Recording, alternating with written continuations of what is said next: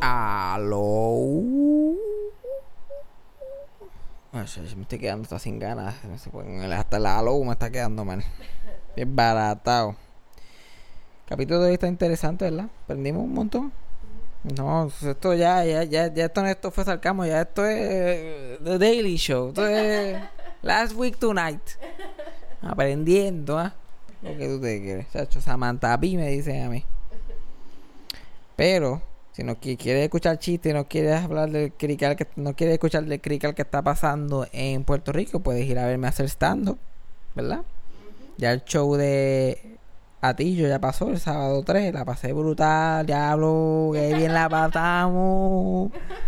Ya, yo llegué allí, hice cuatro chistes. ¿Te imaginas que yo me caiga en la tarima o algo así? Que esto no sea unusable. Ay, Cristo. No, no, pero la pasamos bien, chacho. Yo fui allí ya, totally would, yeah. y me quedé con el canto porque estamos, estamos hoy es el lunes. Ajá, Esto lo hacemos en vivo. exacto. El momento que tú le das play, ya y yo cogemos en posición. Yes. Pero todavía quedan fechas para el show, quedan fechas todavía para verme hacer stand-up. Y no vamos a hablar de política, aunque habrán dos o tres cosas. Ay, bien. By the way, no solo, yo estoy hablando del show de Kiko Blade, se llama Black to School. Que vamos a estar en el Teatro Choricastro aquí en Santurce este, del 8 al 11. pri- eh, primer fin de semana. Segundo fin de semana estamos del 15 al 18, si no me equivoco ya. 8 al 11, 15 al 18 en el Teatro Choricastro en Santurce y después el 24 de agosto vamos a estar en el Centro de Bellas Artes de Juana Díaz. Y el show se llama Black to School. Ya yo tengo, ya yo sé más o menos lo que Kiko va a hacer. Yo estoy como que ustedes tienen que ir a veces. Yo estoy loco por decirle a la gente lo que va a pasar, pero no puedo. So, tú solamente compras la taquilla, me vas a ver a mí hacer stand-up, no vamos a hablar mierda del crical que está pasando en este país. Vamos a hacer chistes de la escuela y cosas por el estilo. Y después Kiko va a hacer su stand-up y tiene, él tiene dos o tres cosas planeadas. Tan interesante. Algunas de ellas me involucran a mí. Lo único que te puedo Eso es lo único que te voy, te voy a dejar con ese noquecito. Además de mi stand-up al principio, yo voy a estar involucrado en alguna parte del resto del show. Pero no puedo decir que, voy a firmar un contrato de confidentiality, tú sabes. Confidentiality, un confidentiality contract. Un ponchinche de Un chincha contract, de eso bien brutal. Ponchinche. Un chinche contract. Todo lo que hicimos. Así que no podemos hablar de eso, pero 8 al 11 y qué más ya era. Tú debes saber esto ya. 15. Del 8 al 11 y 15 al 18. ¿eh? Tú te lo sabes. Y el, en el- eso es los dos fines de semana en el Teatro Choricato de San Juan. Lo con miedo. Y, el, y en Juanadía, ¿cuándo es en Juanadía? En el Centro de Bellas Artes Juanadía. El 24 de agosto. 24 de agosto en Juanadía. 24, sí lo dije. Así que si tú quieres ir, mira, tú quieres ir un jueves, mira, puedes ir el 8 o el 15. Tú quieres ir un viernesito después de trabajar, tú puedes ir, mira, el 9 o el 16. Tú quieres tirarte un sabadito chilling con un poquito de stand Mira, vas a protestar un ratito, después te tiras un stand por la noche. Puedes ir el 10 o el 17, que los dos son sábados, ¿eh? O si no, domingo, el domingo 11 o el domingo 18, ¿eh? Tienen... No, me digas como que no me veas por ahí y me digas, mira, ¿cuándo, ¿dónde tú estás yendo stand por ahí? Porque aquí hay break de más. y las taquillas ya se están acabando. Así que lo pueden comprar. ¿Dónde lo pueden comprar, Yajera? Que eso tú no sabes. Oh, ya estamos mal. ¿Eh? Estamos mal. No, ni escuchen lo que ella dijo. ni lo escuchen. PR Ticket. prticket.com. Boleto en PR Ticket. PR Tickets. ¿Para qué? ¿Dónde son los shows? ¿Dónde tú compras los boletos? En prticket. PR Ticket o en la boletería del teatro. ¿De qué tú te ríes? ¿De qué tú te ríes? A ella se ríe de mi falta de profesionalismo. Yo me río. Porque yo tengo las fechas, ap- en vez de tener las fechas apuntadas en un sitio, yo estoy viendo el, el anuncio de Kiko en Instagram para poder leer la fecha. Pero ponle play ya. Ay, Dios. Dios mío. Eso Ay. fue sarcasmo. Fue lo único que había. Eso fue sarcasmo. Lo escucho todos los días. Eso fue sarcasmo trabajo tú tranquilo. Eso fue sarcasmo. Con Fabián Castillo. Estamos ready. Estamos ready. Estamos grabando. Estamos grabando. Esa luz roja significa estamos grabando. Eh, Eso rojo que va pasando. Eh, no sé. No sabe, no está seguro. No sé. No sé. Vamos a hacerlo como quiera. Si no estamos grabando, pues. Pues se lo pierden. Ah, pero quita eso, no me gusta eso así. Muy grande. Por lo como estaba. No sé, me confundí. Ahora estoy, ahora estoy. Askew. Ask you. Estoy mal, estoy un poquito temperamental. ¿Qué semana es esta ya desde que Ricky renuncia y este crical? Yo creo que es una semana ya. No, no, no. ¿Cuánto tiempo llevamos en este tajo de protesta y pendejada? Ah, ok. Pero, de- de- pero desde semana. que renuncia. Desde que renuncia como semana. una semana. De todo esto ya llevamos como ya. Casi un mes. Este es el cuarto capítulo. Que tiene que ver con Ricky renuncia. Sí. O el tercero o el cuarto. Ah, yo creo que es como el cuarto. Ya yo no sé. Ya yo perdí la cuenta. Ya yo no tengo vida. Ya yo no hago más nada. Ya no se puede hablar de más nada. Estoy hecho un Jay Fonseca ya. Hablando de lo mismo y de lo mismo. Es que no se puede vivir. Ya, ya, ahora es que ahora ya el gobernador renunció. Y ahora que la gente está tratando de desconectarse. O sea, ese, ese conformismo político tan rico que le da a la gente. Sí, Ay, están Dios mío, tratando te- da como una cosita más rica en la espalda cuando tú estás con ese conformismo. Tú como que, ay, ay. Y te empiezas a decir cosas para poder quedarte dormido como que, ay, todos son corruptos. Ay, todos van a joder. Oh, oh. Es como colgásmico. ¿sabes? Si tú eres mayor de 35 años, tú como que se te hace más fácil. Si tú eres más joven, pues todavía tú todavía tienes un poquito de esperanza por este mundo. Y tú, sabes, pero, y tú ves como que está como que pues tenemos esta mierda aquí o tenemos este mojón de caballo por allá. Si quieres que hagamos un mojoncito nuevo para ti y lo ponemos a gobernar. y la gente joven está como, pero ¿qué es esto? Esto es lo que es. Y la gente, y lo- la gente me dice como, es lo que hay, papá. Conforme. Ah, hay que ser conforme. Oh, hay que ser conforme. Oh my god. Ah, ah. Me encanta porque Ah. esas son las personas que al comienzo estaban diciendo que uno nunca puede cambiar nada este con, con ese tipo de Ya, tú- marcha. tú no- con la protesta no se hace nada. Con es la como que, no Dios hacen mío, pero nada. ustedes no se cansan. Sí. Hay que ser conforme. Pero después de eso ya pasó demasiado tiempo de que Ricky renunciara y ya esa gente estaba como que, like, mira cabrón, ya llevamos esperando dos semanas. Pero también que- ya hay, ya hay gente... Ya hay gente misma que participaron en las marchas y todo eso que están como que, bueno, lo hicimos. Exacto. Lo logramos, gente. Todo el mundo para la guagua que nos vamos. No, pero que para la guagua nos vamos. Se acabó. Se acabó. ¿Tú, no- tú no entiendes que esto es un nuevo país. Tú no entiendes que lo hicimos. Montate en el fucking cajo ya. Tengo ya tú- una calor aquí de puta. ¿Tú crees que yo voy a seguir viendo el viejo San Juan todos los días? No, no, no, no. ¿Quién va? Quien sea. Luis y Wanda Vázquez, Chivera Chats. Olvídate, nosotros ganamos. Nosotros ganamos. Perreo, ni qué perreo. Perreo ni perreo. Que vengan ellos a pejear si quieren. Es, mi abuela ya. Que vengan ellos a pejear si quieren. Pero como a mí no me importa.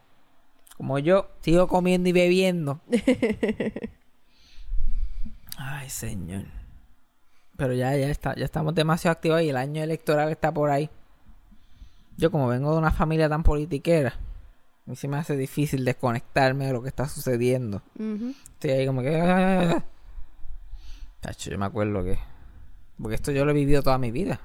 Lo único, antes yo, era- yo- antes toda mi familia siempre ha sido PNP, yo estaba en ese lado del, del mundo. Sí, yo también. Y lo punto. encuentro, lo encuentro tan gracioso. Los PNP siempre están como, por lo menos en este, en esta situación, han habido algunos que han estado con el show de como que así no se protesta, ay, hay que mantener la calma, hay que mantener la paz, como que ay, qué feo se ve eso, ni que pejeando. Esas caravanas PNP, esas caravanas, y eso sí es que es de campaña. Yo lo que odio. imagino que los populares también eran igual, porque puertorriqueños hacen una fiesta de cualquier cosa, eso eran unas cosas épicas. Ujú. Eso parece, esos eran los cricales más grandes que, y metían nenes chiquitos a las una de la mañana ahí chillando como ¡ay! nenes chiquitos trepados en el bonete, like, güey, con bandera. Literalmente, gente bebiendo. Yo me acuerdo cuando yo era chiquito, el día de las elecciones era el día que yo era feliz porque mi mamá perdía la mente completamente. Mi mamá, súper responsable, los cuatro años, como que una persona normal como cualquiera otra. No te dejaba como que siempre con el cinturón puesto. De momento tú te podías trepar en el bonete del cajo, tú te podías brincar, podías estar asomado con- de la cintura para afuera en el cristal con la bandera. ¡Wey! Ustedes iban para las marchas entonces. Ya, para esas caravanas, chacho, eso era un evento. Ay, Dios mío. Eso no, nosotros éramos bien PNP, pero no éramos... No, es que no somos tú, sociables. Tú dices, ay, tú eres bien, pero tú no sabes lo que es ser bien PNP. Tú no no, sabes. no, no, es que mi abuelo es fiel, like, era fielmente PNP. Ajá, ajá. De que una, cosa es, una cosa es ser fielmente PNP y otra cosa, pero nosotros íbamos a otro nivel, nosotros estábamos en otro nivel. ¿Tú, tú no estás escuchando lo que yo te estoy diciendo? En las elecciones del 2004, mi mamá hizo un muñeco de Aníbal Acevedo Vilá. Un muñeco. Le puso, ojo, le puso una camisa roja, un pantalón. Lo que llenamos con periódico, como un scarecrow. Cogimos un póster de Aníbal Acevedo Vilá, la arrancamos la cara, lo pusimos de cara. Que... Le hicimos una cabecita ahí con periódico y pegue, pendeja pup, y le Ajá. pegamos la cara a Aníbal. Y nosotros- mi mamá tenía una guagua nativa y mi mamá abrió la, la- la- el baúl de la guagua y nosotros, y yo, yo tenía 10 y mi hermano tenía 8. Y nosotros sentados así, en el edge del, del, del, del baúl de la guagua, con el muñeco arrastrándolo por la calle mientras mi mamá guiaba. Y tú me estás diciendo a mí, nosotros éramos bien PNP. No vengas a mí con esto. ¿Era este nivel de PNP? No lo creo. No lo creo. Una cosa es jajar la papeleta. Nosotros no íbamos a otro nivel. No, No, es que estamos en otra no éramos, categoría. no éramos PNP tan esa- esa- esas elecciones fue el origin story de mi mamá. Mi mamá siempre había sido PNP porque el papá de ella era un PNP de clavo pasado. Y mi mamá también era PNP, pero esto fue como que la... Aquí fue que ella recibió sus alas. como que... Y trascendió a otro, a otro nivel. Esas elecciones... Era... Rosselló había regresado, Rosselló padre, pero Rosselló, él sabía ahí, él gobernó hasta el 2000 y se desapareció por el revolución de corrupción y qué sé yo qué más. En el 2004 él regresa para la gobernación otra vez contra Aníbal Acevedo Vila. Y las elecciones pasan y todo, y en todas las encuestas José yo ganaba y todo estaba chilling y qué sé yo qué más. Llegó el día de las elecciones, todo el mundo votó. Dejaron la, la- ¿cómo se llama eso? The polls. Ajá. No sé cómo se dice me olvidó el nombre en español. Se acabaron la, se- se acabó la hora de votar, se dejaron las de eso. Y empezaron a contar los votos, José yo ganando. El mapa se había forjado de azul. Todas las alcaldías, yo diría que el 95% de las alcaldías azules. Ajá. Cuidado sin más. Like, El, el mapa azul completo, completamente. Y la gente estaba gustando y nosotros con el muñeco de Aníbal arrastrándolo por la calle. Y fuimos a, a la... a- porque las Marías era que se fueron, porque las... Qué cosa, que los pueblos del campo siempre son los que son PNP. Mientras más bruta y más no educada la gente, más PNP son. Y fuimos a, la, a las Marías y allí había un jeburu brutal. Los populares estaban escondidos, la gente en las calles haciendo escantes, chillando goma, bebiendo con las banderas, tocando bocina. Y fuimos al, al comité PNP, que tenía un televisor bien grande y estaba lleno de gente, viendo el, el- los resultados de las elecciones y todo iba chilling. José yo ganando, chilling. Y mira, hablando de, de como que no- yo tenía 10 y mi hermano tenía 8, estábamos allí, eran como las 10 o 11 de la noche. Estábamos viendo la elección y todo el mundo contento. De momento yo una silla volando. Oh my God. Y yo, anda, el cara pasó aquí. Una pelea, se había tirado, dos tipos se habían embollado a pelear allí. ok. Y un crical brutal, un motín, y los separaron. Y ahí mi mamá y yo salimos, y, y- y mi hermano y eso salimos de allí. Y nos fuimos. Así, así de pacíficas son esas. Eso, que eso es como si tuvieras en una baja. La gente se embojacha, se vuelve loco. Sí. Y me acuerdo, y, no, y yo no era el único eh, chiquito allí, ni mi hermano. Yo me encontré con gente de la escuela, y yo, like, ¡eh, tú eres PNP, ah, tú eres PNP! ah". like, "Ah, José yo, José yo. en alguna parte del mundo existe una foto mía. Una foto Una mía parte con del mundo. En alguna parte del en alguna parte del internet o del planeta Tierra. Exacto. Hay una foto mía. Yo tenía 10, 11 años. Con un banner, como estos que tenían ahora de Ricky Renuncia para el pelo. Ajá. Que decía Rosselló 2004, puesto. con una camisa que decía Rosselló Gobernador 2004 y la foto de Rosselló. Ajá. Y una bandera americana en la mano. y yo. Hay una foto de eso por ahí. Algún día la encontraré. Porque hace, hace tiempo que no la veo. porque Cuando la vea la voy a postear. El día de la- las próximas elecciones la voy a postear. Así era de intensa la cosa. Y me- después nos fuimos. Y yo no yo me, acol- me acosté a dormir en Victoria como uno de los mejores días de mi vida. Ganamos, bueno, lo logramos. Mi hermano también, mi mamá, nos acostamos a dormir. Al otro día, algo había pasado. Aníbal había ganado por 3.000 votos. Todo el gobierno era PNP menos Aníbal. y él había ganado que por 3.000 o 2.500 votos, una cosa así, una chavería. Chacho, eso a mí me dolió. A ti te dolió. Ah, chacho. Después que yo me gocé esa noche, yo like, punto de llorar allí. Te encuentras a tu mamá llorando la próxima mañana. No, mi mamá está en cabrona. El mood, el mood no estaba como si alguien se hubiera muerto. Ah. Y, la, y peor todavía, él había ganado por unos supuestos pibazos.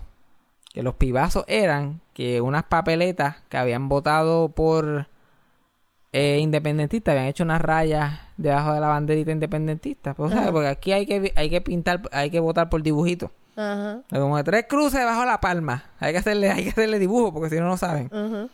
Pues habían hecho la- la- el, el voto independiente, así por lo independiente, pero habían hecho una crucecita al lado de Aníbal Acedo Vila. Como que voto independentista, pero gobernador Aníbal Acedo Vila. Ajá. Y 3.000 personas o 2.000 y pico, pers- 2.500 por ahí personas hicieron esa mierdita ahí. Y para que José yo no ganara y Aníbal ganó. Vete al carajo. Y la cosa es que era bien controversial porque eso, eso pudo haber sido fácil, una este papeleta como que da, Co- la- que le la- añadieron otra cruz. Ujú. O sea, eso pudo haber tampered, alguien pudo haber bregado con eso y qué sé yo. Y porque fueron tan poquitas. Y ahí eso fue un, ahí hubo un recuento y después fueron al Tribunal Supremo y bla bla bla, pero la cosa fue que Aníbal terminó siendo el gobernador. Pero ese mientras ese revolú estaba pasando, mi mamá empezó a escuchar Noti1 toda la semana, todos los días. Cada minuto. Uno, Noti que uno. mejor reporta. Eso no es ni cerca de lo que dice Noti1, pero estábamos bien. Ok. Y, y ahí ese fue su origin story, porque cuando pasó los pibazos ya nunca más dejó de escuchar Radio AM y Noti1. Ujú. Al sol de hoy, Noti1 todos los días. Anala- análisis político todos los días. Eso, para mí ese es como su origin story, como cuando a Batman le matan los padres. pues esa pendeja de los pibazos fue lo que marcó a mi madre Oh my god. y la convirtió en lo que es ahora. A PNP justiciera. Hmm. Y el papá de ella era igual. PNP, pero una cosa... También a esos niveles. Ujú. Me acuerdo que... eh, pero pero él, era, él, él- él fue otro PNP que vino, al- vino al mundo a fracasar solamente. Él... Cuando una vez se tiró un candidato para alcalde de Mayagüez, PNP, y estaba haciendo campaña y mi abuelo se puso a hacer campaña detrás de él, a lamberle el ojo y guiando una guaguita PNP ahí con anuncios, con los con las cosas bien duras, como que vota por Sí, las bocinas gigantes de arriba. ajá. el alcahueta bien brutal. Y mi, y mi mamá y mi tía trabajaron en los colegios, bueno, ellos estaban ahí dándole duro. Pero era la, para la alcaldía de Mayagüez. que la alcaldía de Mayagüez lleva siendo popular yo creo que más de 100 años. Ujú. Alguna cosa exagerada. Yo creo que nunca ha habido un alcalde PNP en la historia de Mayagüez. Pero ellos estaban motivados que está. Y el único barrio PNP en Mayagüez es, el ba- es Río Caña, donde ellos vivían. Pero ellos iban a toa. Y el tipo que ellos estaban co- compitiendo, como que el, el popular que era alcalde en ese momento, fue alcalde del 1969 hasta que se murió en el 93. Oh my god. Y cuando él se murió en el 93 llegó el que está ahora mismo. Desde el 93 hasta ahora está el mismo alcalde. Y me imagino que es popular. Popular. Y trabajaba con el otro. Eso es como, como una dinastía que tienen ahí de populares en Mayagüez. Pero mi abuelo fajado pensaba que este iba a ser el año. Se llamaba Jan el candidato. Jan García o whatever, algo así. Y hizo una caminata, y, y Jan hizo una caminata por, por Río Caña, como era el único barrio PNP. Ajá. Y mi abuelo de alcahueta detrás de él. Contento. eh, Saludando a la gente. Ay, Dios. Y subieron acá, y subieron a, a, A a casa de mi abuela. Y mi abuela había, este, me había, a- mi abuela había acabado de llegar de trabajar. Se estaba bañando. Y mi abuelo, y mi abuelo llegó y estaba la caminata de la gente y él, súbete, Jan. Eso se convirtió en una frase clásica en la familia. Él, súbete, Jan. Y entró a Jan. Y él, tum, tum, tum, min, miren, para que venga a conocer a Jan. Y ya bañándose. Y mi abuela encabrona, como ella no es propia. Ajá. Y mi abuelo desesperado, sí, Jan, ¿qué quiere? ¿Un cafecito por ahí? Lo sienta en la silla. Cum, cum, cum. Mira, Ahí está Jan, para que salga a saludarlo. mi abuela, cabrón. no ab- mi abuelo vuelve y toca la puerta otra vez desesperado. Mira a mí, ¿qué me importa a mí que está Jan? ¿Qué me importa? I love your grandma. Ella, ella no le importa. y sabía que plot twist, Jan perdió ¿Qué? y el trabajo que lo ofrecieron a mi abuelo nunca llegó. ¿Qué? Porque eso es así, ¿sabes? Que le ofrecen trabajo a la gente. por- por- Él como que no, iba a trabajar en los comedores escolares. No cuando creo. Jan fuera alcalde de Mayagüez. Ok. y, al- y Jan perdió. Oh, no. Y mi abuela estuvo hasta el día que mi abuelo murió con él. ¡Eh, súbete, Jan! Tan ridículo. ¡Eh, súbete, Jan! eh. ¿Y ¿Dónde está el trabajito que te ofreció Jan? y mi abuela, eh, mi abuelo murió cuando yo tenía cuatro años. Ujú. Pero yo no, no tengo muchos recuerdos de él. Pero yo me sé esa historia casi de memoria.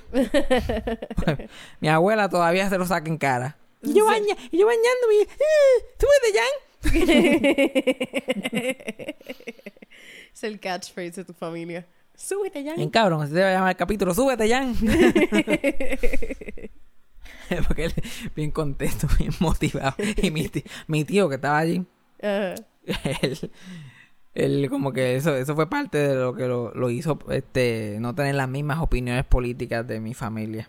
Como que eso fue un momento importante. Como que cuando él vio a mi abuelo, de, súbete ya tan lambón. Y le dije, ay, bien, pero ¿por, por qué tratas de hombre así como si fuera importante?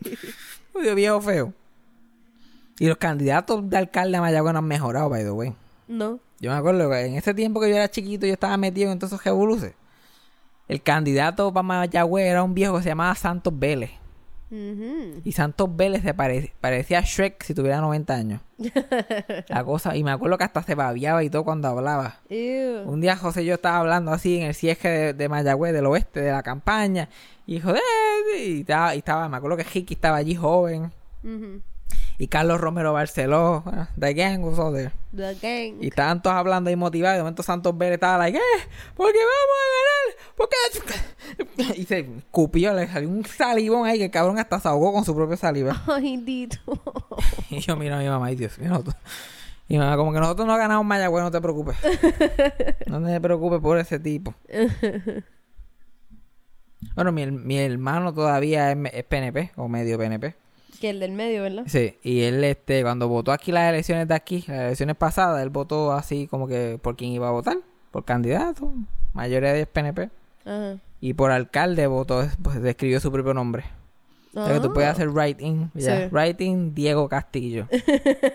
y mi mamá le escribió write-in Diego Castillo. Todos, todos votamos write-in Diego Castillo para alcalde. Ajá. Así que tuvo como unos buenos seis votos ahí. Eh, está chévere para la primera vez, mira. Ya para las próximas elecciones. Pero los- los- Usamos el podcast Vamos para influenciarlo. Vamos a ver si ya los José y yo terminaron su historia con Puerto Rico, porque mira que le dieron duro. Gobernación, ocho años, Pedro Rosselló. Ujú, Se tira en el 2004, pierde. Se mete al Senado a la cañona, porque quería estar en el gobierno jodiendo. Después se quiere volver a tirar. Se va a primaria con Fortuño, pierde la primaria con Fortuño. Y, se, y la gente hace una campaña write-in, como Sí. lo de Diego, y una Sí. campaña para escribir Pedro como si fuera a ganar las elecciones de Puerto Rico, writing. Y, y la gente apoyándolo, habían dos o tres gatos allí. ah, ese es el video, el video ese de la vieja que yo te enseñé. Sí. Fue para esa campaña. No sé si ustedes han visto el video que ya por- ahora está como que en Facebook otra vez. De una vieja con una bandera americana en una mano y con un cuadro de José Yo que sacó de su casa en la otra. y ella como que dicen que cuatro gatos, pero los gatos siguen pariendo. siguen pariendo los gatos. Eh, fun fact, esa vieja se murió 15 minutos después de eso. ¿Qué? Embuste. Yo como que, like... es que hemos Si tuviera, hablado que, si tuviera que apostar dos meses. dos meses, maybe. No es que hemos hablado sobre lo- lo- lo- los performers que terminan muriéndose en sus propias tarimas. So- si, Pacho, si esa vieja no se murió gritando ahí, tenía un buen corazón. Exacto. decirte, porque esa mujer parecía que se iba a morir. Dicen que cuatro gatos, pero los gatos siguen pariendo. Hasta que el portero está como asustado. ya tú se para atrás como. Dios mío, tienen una zanaga a una mujer que le va a dar un yello aquí. ¿Cuál sería su reacción cuando José yo sacó 10 votos writing en las elecciones? Yo creo que eso fue lo que la mató. Ay, Dios. Y ya los gatos no parieron. Si ella estuviese viva todavía, la hubiésemos visto en, en la marcha que hicieron pro este Ricardo. Sí. ella los gatos. Estaría motiva. Él es el gobernador del esto. ¿Qué El es esto. Por estar a la moda. Por estar in. Por estar. no, Todo el mundo. Hubiera sido ella. Esa hubiera sido ella. Pero estaría gritándolo en su estilo. No dijeron qué pendejos fueron. No dijeron, ellos dijeron que lo cogían de pendejo, pero ¿a quién? ¿A quiénes eran los pendejos? Los pendejos son ustedes.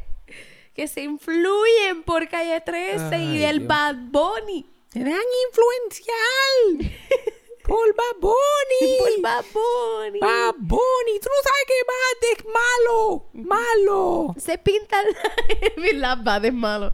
Se pintan las Se uñas. pinta las uñas. Ay, Se Dios sacan mío. las lenguas. Qué horrible. Ahora mismo. Criticar que hay en el gobierno ahora mismo es una cosa. A mí lo que me encanta es que hay per- personas que le importa más algo de lo que está pasando con una celebridad y tratan de atacar eso en vez de atacar lo que realmente está pasando en el gobierno. Como los PNPs que están defendiendo toda la situación que está ocurriendo ahora mismo. Yo no lo comprendo. Como tú puedes venir a criticar No, pero a ya, una ya, celebridad. ya, ya no queda, ya no queda mucho que están defendiendo. Yo creo que los mismos de esos que estaban en el centro de convenciones ya, ya están como que no, se acabó ya. Y cada vez se pone peor y como los mismos PNP se están matando entre ellos mismos en el partido, es como que ah, ¿a quién voy? Ah, ¿Qué está pasando? Pero siempre muchas cosas sospechosas pasando en el gobierno, muchas cosas escondidas. Estamos volviendo a esos tiempos de tensión política. Ujú. De Puerto Rico ha tenido esos momentos antes, pero esto está muchísimo más intenso. Y me acuerda todas esas cosas, like, la... Y esto, re- esto relaciona al show business story esta semana, que yo no he contado uno como en dos o tres semanas, yo creo ya. sí. Que la persecución de independentistas en, en los 60 y en los 50 en Puerto Rico. Bien parecido al blacklist que había en Estados Unidos con los co- disque comunistas. Todo el mundo que era liberal en Estados Unidos eran comunistas y lo- los, los jodían básicamente la carrera, no podían trabajar. Y en Puerto Rico pa- pasó, eh, fue bien parecido con los independentistas. Que es lo que la gente ahora llama como las carpetas y la pendeja. Yeah. Que eso está pasando ahora mismo, by the way. Pues yo tuviste. Ay, Este, una residente de San Juan le gritó corrupto a un pastor Sí. y la metieron presa por ninguna razón. Literal. Yeah. Pero era porque la estaban velando por un tiempo, ¿verdad? Ajá, eso probablemente que ya la tenía. Pues, la, la gente que está protestando, ellos cogen y los velan y después están esperando para montarle un caso. Había un. La mayoría de los actores son independentistas en Puerto Rico, la mayoría de los artistas. Esto es como que el, el clásico cliché. Este pasó también con los, los actores eh, Félix Monclova y Mirna Vázquez, que eran dos actores de teatro en Puerto Rico. Ellos eran bien este activos políticamente y eran bien independentistas. Y eso les jodió la carrera bien brutal. Aparte de que este Félix Monclova era eran actores bien dedicados, pero también tenían eran como que esta gente que son difíciles. Ah, No, él específicamente tenía como que siempre tenía una visión bien como que este tiene que hacerla así porque así que yo lo veo y tal, tal. Y a eso suma de que So- eran independentistas y en ese tiempo, chacho. Bueno, es ahora y la gente odia a los independentistas, imagínate en esa sí. época. So, ¿Era más drama queen o era más perfeccionista? Él era perfeccionista. Ok. En verdad no era, no era dramático. Pasa que él era perfeccionista y también quería como que cambiar el sistema. Ok. So, estaba un poquito más involved entonces. Ajá. Pero y como estaban tan activos políticamente, que, este, en cuestión de carrera en el teatro o en la televisión de Puerto Rico, habían tirado bola negra. No lo contrataban en ningún canal. Y ellos, pero ellos seguían actuando y seguían buscando sus guisos. Pero vivían en, en pobreza extrema. Al punto de que a ellos le cortaban la luz casi todos los meses, le cortaban el agua porque no lo podían pagar. Y ellos seguían inventando y seguían tratando de... de- Porque era gente que creía, que esta gente que creían en el arte como un instrumento para educar al pueblo y va, añadirle esta dimensión a, la- a los seres humanos. Ellos estaban bien dedicados a eso. Y ellos lo que hacían cuando... Cuando pasaba esto, que le cortaban la luz y el agua y qué sé yo, ellos le decían a los hijos que iban a estudiar como los próceres. Como estudiaba Eugenio María de Hostos y estos próceres puertorriqueños, como que con Quinqué y Así era, y ellos escribieron todos estos cuentos. Imagínate tú estudiando así como ellos lo hicieron también. Los nenes como, ah, diablo, esto está brutal. Como los nenes eran chiquitos, no sabían. Ujú. Ellos se motivaban bien brutal. Y así que era que los mantenían entretenidos. Para ellos poder trabajar, ellos hicieron. Y, y para también in- in- influenciar y, y seguir con esa misión que ellos tenían de estar involucrados, ellos hicieron una cooperativa de actores en Barrio Obrero, que era donde vivían, por aquí por Santurce. Y además de dar clases de actuación y de iluminación y de escenografía y todas estas cosas que tenían que ver con teatro, ellos daban este clases normales como que de educación y daban y los fines de semana daban películas porque eran en un teatro, daban películas para los nenes de gratis y traían magos y marionetas. Como que era un servicio a la comunidad que ellos daban a la comunidad. Ok. Todo el mundo podía ir a coger clases, como podías atraer a tus hijos los fines de semana para que se entretengan con estas cosas y qué Sí, sé yo. un- Un community center. Ujú, básicamente. Pero era en este, en el concepto de cooperativa, que, que es una versión como que más básica de comunismo. Ujú. Que todo el mundo, a- todo el mundo tenía lo mismo y todo el mundo hacía su parte y qué sé yo. Ya tú sabes que eso no, eso no pintó bien para los poderes. Que la gente pobre, en, uno de los barrios más pobres de Puerto Rico, estaban como que cogiendo esta educación de alta calidad. So, un día el teatro cogió fuego y se quemó. Ay. Casualidad, ¿verdad? Una Sí. cosita, un cortocircuito. Bueno, la- la- supuestamente dicen que lo, lo quemaron los dueños, los verdaderos dueños, porque ellos lo tenían rentado para cobrar el seguro. Oh my God. Carajo.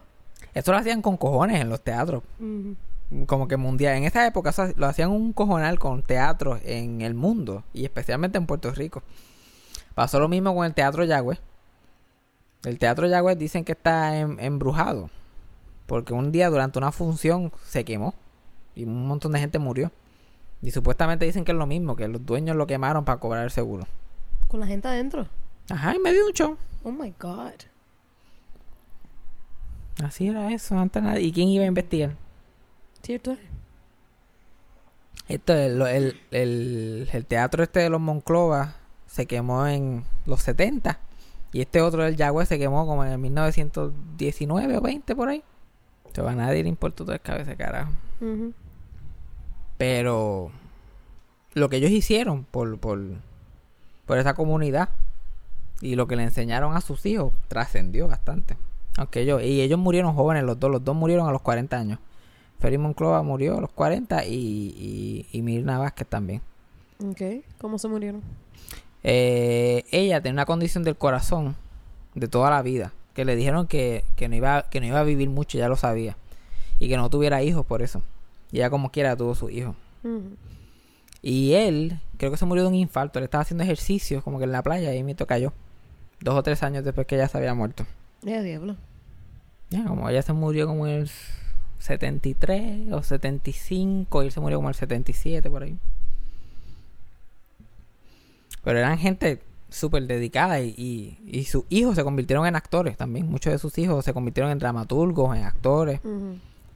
Alguna vez uno de de sus hijos estaba actuando en una obra y mientras él actuaba él veía que la mamá, que ella estaba agajada de una de las sogas del teatro. Y él salía, cada vez que él salía de escena, le decía, oye, ¿cómo, ¿cómo va la obra? ¿Cómo va esto? Y ella le hacía así con el dedo, como que thumbs up. Y él volvía a la obra, seguía haciendo y qué sé yo qué más. Y siguió pasando eso varias veces hasta que la obra se acabó. Y cuando la obra se acabó, la, este... Y le digo, ¿cómo estuvo eso? Y ella como que sí, estuvo bien buena, pero me voy, que la ambulancia me está esperando. Estoy en fallo cardíaco desde que la obra empezó. Oh my God. Y ahí se montó en la ambulancia y se fue. Eran ese tipo de personas. Oh No tenían luz ni agua, pero ellos estaban inventando para hacer obras.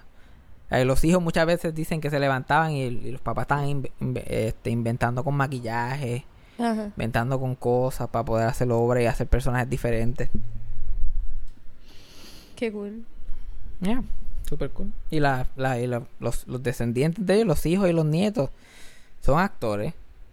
Y todavía están bien este, involucrados políticamente también. Son gente que son bien conscientes de su país, conscientes de, de la cultura, del arte y de las cosas políticas. Bien, uno, este... Eugenio Moncloa se- creo que se convirtió dramaturgo, en escritor. También ha hecho actuación antes. René Moncloa, todo el mundo sabe lo que ha hecho él, uno de los mejores actores que ha tenido Puerto Rico. Sí. Y Camila. Y, ajá, y lo- los nietos de ellos, que es Camila y Félix también. Félix es dramaturgo y actor y, y uno de los mejores maestros de piano que, que hay por ahí. Y Camila también, que es amiga de nosotros, que siempre está por ahí, actriz, escritora también. Son una, es una dinastía de personas bien talentosas. Ujú. Soy yo, cuan- cuando René murió, no, bueno, René, René está vivo. Exacto. René está vivo, que yo sepa. Knock on wood. Cuando se murió la, la mamá, él tenía 14. Y cuando se murió el papá, él tenía 16. Diablo. Entonces ellos quedaron huérfanos bien joven. Súper, súper joven. Y cuando ellos actuaban de chiquitos, pero por lo menos en el caso de René específicamente, él se quitó de actuación después como de adolescente. Y cuando fue a la universidad no quería ser actor. ¿No? Quería estudiar leyes porque tenía una novia que quería que él estudiara leyes. Ajá. Pero después, un día se puso a ayudar a su... Bueno, estaba estudiando leyes y uno de los primeros días de que él estaba estudiando leyes le dijeron, si ustedes creen que estudiar leyes tiene que ver con justicia, se pueden ir por esa puerta porque esto se trata de legalidad, no de justicia. Y ahí como que yo, que yo me voy para el carajo porque esto no es para mí. Y en- en- entre eso que estaba pasando, el hermano estaba dirigiendo una obra en la misma universidad y le dijo que lo ayudara, actuando una parte y qué sé yo. Y cuando se puso a actuar ahí para ayudar al hermano, ahí se juqueó otra vez con actuación y ahí fue que siguió. Mm. Imagino que para él era como un lost art. Ya, era algo que, pues, que sus padres hacían que él como- y que, que era tan normal para él. Que me imagino que hubo el punto que él no lo vio interesante. Oye, me imagino que se sabe la historia totalmente de los padres de ellos y me imagino que desde chiquito ellos tendrían que saber eso, o por lo menos saber la influencia que ellos tienen los papás de ellos este en, en el teatro. en I mean, ellos lo saben ahora. Cuando eran chiquitos, no me imagino que no, no, no eran sus padres y ya. Bueno, la influencia que tienen en teatro, me imagino que tenían una idea, por lo menos eso. Sí, pero para gente que se cría en ese tipo de ambiente, es el ambiente, como que. Sí, que no, No, está no- consciente que no- está en algo se- específico. No se dan cuenta que eso tiene un impacto fuera de ellos. Exacto. Ok. I mean, René Monclova se llama René por René Márquez, porque era su padrino. Y, René. Mar- y René Márquez es uno de los dramaturgos ma- más, importantes de Puerto Rico. Las mejores obras que ha, que ha, ha habido en Puerto Rico las ha escrito él. Las escribió él. Y ese es su padrino y le pusieron René por él. Soy yo. No, eh, ahora lo pueden ver con, eh, con distancia. Ellos pueden ver como que lo que, lo que, lo que fueron sus padres, lo que es su familia, qué sé yo. Pero en ese momento. Y ellos son gente bien humilde también. Le dan pon a gente por ahí random. Me han dicho, me han contado por ahí. Te han contado. So, tú sabes. Pero ya. Y básicamente la gente en Puerto Rico siempre ha odiado a los independentistas. Yeah. Específicamente los PNP han odiado independentistas y han odiado a la clase artística específicamente. Es que yo me acuerdo que un problema bien grande en mi familia por un montón de años era que mi papá y mi abuelo y mi abuela, personas extremadamente PNP, pero mi mamá era independentista. De hecho, todavía lo es. So, ese era un problema bien grande y cuando era tiempo de elecciones no podíamos hablar mucho de política, como que no se tocaba mucho, porque papi era bien alterado, porque mi abuelo toda su vida nunca votó en ningún otro partido que no sea PNP. Y ese hombre vivió tantos años. Y él votaba desde siempre, desde que Así, él podía, así, ya lo hacía. Así es la gente. La gente así de, de Puerto Rico siempre es así. Sí, es como lo- la la, forma en que política- son con religión. Un deporte nacional. Es de- igualmente que son con religión, que son personas que van toda su vida Pero a la- misa. a lo que estaba yendo originalmente, la esta, esta queja entre entre clase artística en Puerto Rico y. PNP es una cosa que a unos niveles que es una que yo a veces me pongo a ver y esto es cosa que no está documentada por ahí como que tú si lo buscas en internet no lo vas a poder no vas a ver muchas pistas de esto pero yo estar en este ambiente y escuchar gente hablar y, y conocer personas yo digo Dios mío señor pero qué es esto. Y cuando, pas- cuando pasaron lo- los asesinatos del Cerro Maravilla, que obviamente Carlos Romero Barceló estaba tratando de encubrir toda esa pendeja y no quería que se supieran. Tommy Muñiz tenía un canal de televisión, era uno el último canal que un puertorriqueño tenía. Y él tomó la decisión moral de transmitir las vistas, porque esto se estaba haciendo unas vistas públicas para investigar qué fue lo que pasó allí. Ahí Hubo viol- violencia policíaca, asesinaron a una gente, fueron mandados por, fue encubierto por el gobierno, el gobernador estaba involucrado. Clicar. Eh, by the way, que yo sé que tú no estás familiarizada con el caso de Cerro Maravilla. Mm. El 25, un 25 de julio, que es, que es el día que se celebra la constitución de Puerto Rico, un policía encubierto en un grupo de independentistas le dice, vamos, lo, lo, lo lleva al Cerro Maravilla, que era una montaña donde había una antena de comunicación de, de televisión y radio y todas esas cosas. Y él mismo, el policía encubierto, le dice, vamos a ir para allá, vamos a formar un jebulos ahí para decir que no estamos de acuerdo con esta pendejada y bla, bla, bla. Y los independentistas fueron bien motivados. Y había un montón de policías allí preparados para encontrarse con ellos y los, ma- y los mataron a los dos. Oh my God. Y después el, el, el caso que le, lo que le dijeron a la prensa que había pasado allí es que ellos eran terroristas y ellos iban a explotar la torre, los terroristas independentistas. Entonces, pero, y hubo un encubrimiento bien cabrón. Pero después se descubrió que ellos no tenían ni, ellos no tenían ni explosivos, lo que tenían eran dos o tres boberías. Probablemente lo que querían hacer era algo simbólico, como pegar una bandera de, del- de la torre o bla, bla, bla. Y fueron, llevaron allá por el encubierto. Que no fue la idea de ellos. Solamente para matarlo. Este es el nivel de, de independentistas contra el gobierno. Es como un encubierto ir a donde un grupo de adolescentes y decirles como que este. Vamos a ir a ¿quieren comprar droga? droga. Vamos a ir a comprar y cuando droga. compran droga, ella le matan. Y cuando empezó a descubrirse lo que había pasado y, y hubo una investigación, y empezaron a hacerse vistas públicas para investigar lo que había pasado, ningún canal de televisión lo quería tocar. Los canales, pero el canal de Tommy Muñiz cogió y empezó a transmitir las vistas. Se dio una clase de jodía con el gobierno. Que long story short, como en tres o cuatro años el canal había cejado, se había ido a quiebra. Diablo. Porque ahí las pautas publicitarias se fueron, empezaron a haber presiones de diferentes gente del gobierno para joder. Empezaron a joder por todas las esquinas.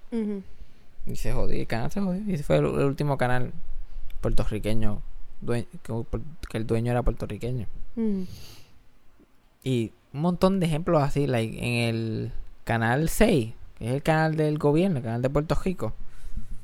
Han habido un montón de casos que cada vez que entra un gobierno PNP, particularmente el de José Yo, cuando entró en los 90, el primer José Yo, cogieron un montón de los archivos y los votaron. Un montón de productores y, y- y gente que tenía programas de televisión dieron daban sus archivos al, al canal del gobierno para que los guardaran y o los repitieran como quisieran, qué sé yo, tener la historia. Cuando terminaban sus programas de televisión, los donaban. Y entre ellos estaba como que shows de Iris Chacón y cosas así, shows de variedad y pendejas, cosas que eran parte de la cultura de Puerto Rico y los habían donado allí. No tenían que hacer nada, solamente mantenerlos, guardarlos allí. Ajá. Ganaba, ganó José Yo y, y él y gente de esa administración mandó a votar todo eso. Que no iban a necesitar eso. Eso nadie lo quería para nada. Eh, Tan siquiera llamar a esa gente y decirle, mira, vengan a recoger esto porque lo van a votar. Nada, eso votado. ¿Cómo se enteraron la gente? Bueno, se- la gente se enteró porque un empleado del canal, además de que cuando iban las cosas no estaban, Ajá. pero un empleado del canal como que llamó a un productor que conocía, que llamó a otro productor, que llamó a otro tipo que simplemente se montó en el carro y encontró la- el trozo de camino al basurero y recogió lo- lo- los tapes así a ese punto. Y pudieron recuperar algunas cosas, pero muchas cosas también las votaron, simplemente las votaron. Porque iban a hacer el Estado 51 y no había necesidad para cosas así. Eh, diablo. Esa, ese conference. Como si eso tuviera algo que ver con la cultura de Puerto Rico. Y el último caso, que es la última instancia de como que puro odio hacia hacia rivales políticos y gente que trabaja en la televisión y artistas en general. Los Vigoró han sido históricamente populetes de toda la vida. Popular, pero hasta reventar. Luisito Vigoró, este Roberto Vigoró fue hasta político, senador de, de- popular. Y el papá también era populete reventar, estaba bien involucrado en esos asuntos. Pero Luis Vigoró padre, que además de ser un populete, era animador, productor de televisión. Uno de los clásicos, como el, el Big Three de productores en Puerto Rico son Paquito Cordero, Tommy Muñiz y Luis Vigoró padre. Luis Vigoró padre cometió el error de pegarle cuerno a su mujer Ajá. y que hay que, que la- hay gente que dice que ellos se habían separado ya cuando todo esto estaba pasando pero básicamente él estaba con otra una mujer que era una modelo la esposa lo mandó a matar Oh, shit. Luis Vigoro que era animador de televisión de todos los días desapareció y al punto y la gente en televisión salió como que buscándolo hicieron cadenas de oración qué sé yo qué más. Y después apareció quemado en su cajo. Lo mandó a matar, la, la apuñalearon, lo metieron en el baúl de su cajo y, quema- y quemaron el cajo y lo quemaron vivo. Oh my god. Y la que lo hizo fue su esposa, que, era una, que es una actriz que se llama Lidia Echevarría. Y eso no se supo hasta años después, porque lo hizo ver como si hubiera sido un asalto. Se matan a Luis Vigoro y eso es lo que impulsa a Luisito Vigoro a ser productor, porque la compañía se quedó sin nadie a cargo. Luisito Vigoro era publicista. Y al matar, cuando mataron al papá, pues él como que tomó esa posición y se convirtió en un productor importante en Puerto Rico por décadas. Ujú. Pero Lidia Echevarría, años después, descubren que fue ella porque uno de los que los mató confiesa que ella los contrató y bla, bla, bla. La meten presa. Yo creo que está como 10 años, si acaso un poquito menos, presa. Y Pedro Rosselló, cuando era gobernador, la perdona y la saca de la cárcel. Ok. ¿Sabes que los gobernadores pueden pardonar Ajá, a la gente? ajá. De toda la gente que había allí, casualidades de la vida, ella. Oh god. Porque tenía problemas de salud. Ajá. Ella tenía problemas de salud y le estaba afectando estar en la cárcel, tú sabes, eso, los años que le quedaban, pasarlos en tranquilidad. Tener una probatoria, tú sabes, como que... Creo que tiene una probatoria que tiene que estar en su casa como a las 7 de la noche, algo así, 8 de la noche. Ok. Eso fue como en el 96 o 97 por ahí.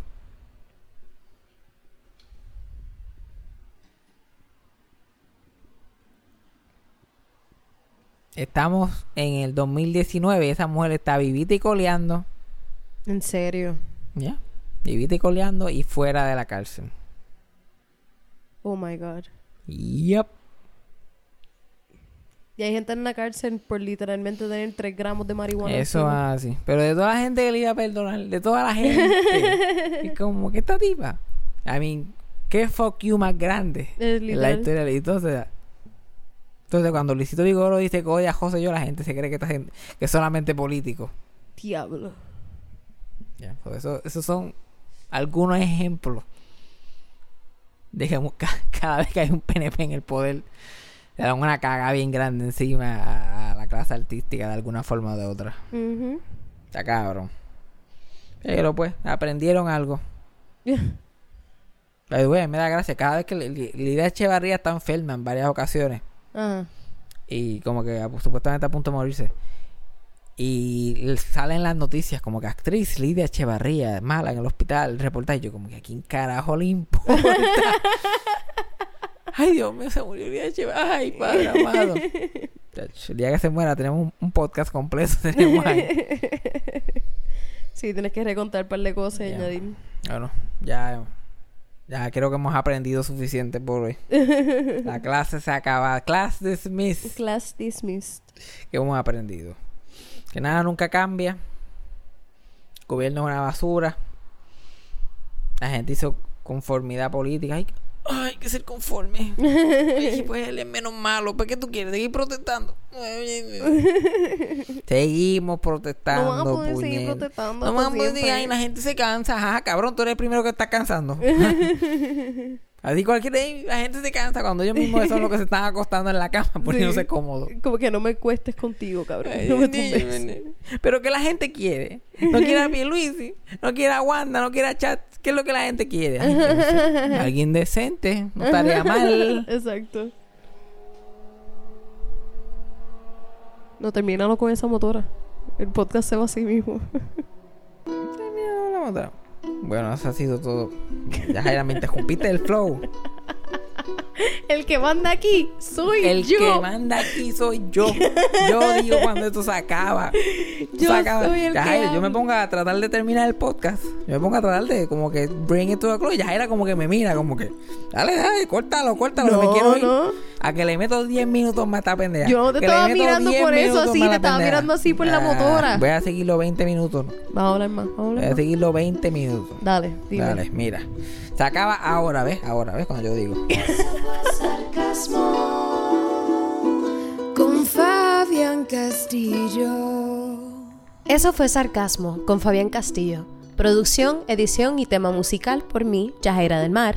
Escrito por Fabián Castillo con material adicional proveído por Javier Carmenati. Síguenos en las redes. Yo soy Yajaira del Mar en todas las redes sociales y pueden conseguir a Fabián como Fabián Castillo en Facebook y Fabián Castillo PR en Instagram. Gracias por escuchar. Hasta la próxima. eso fue sarcasmo.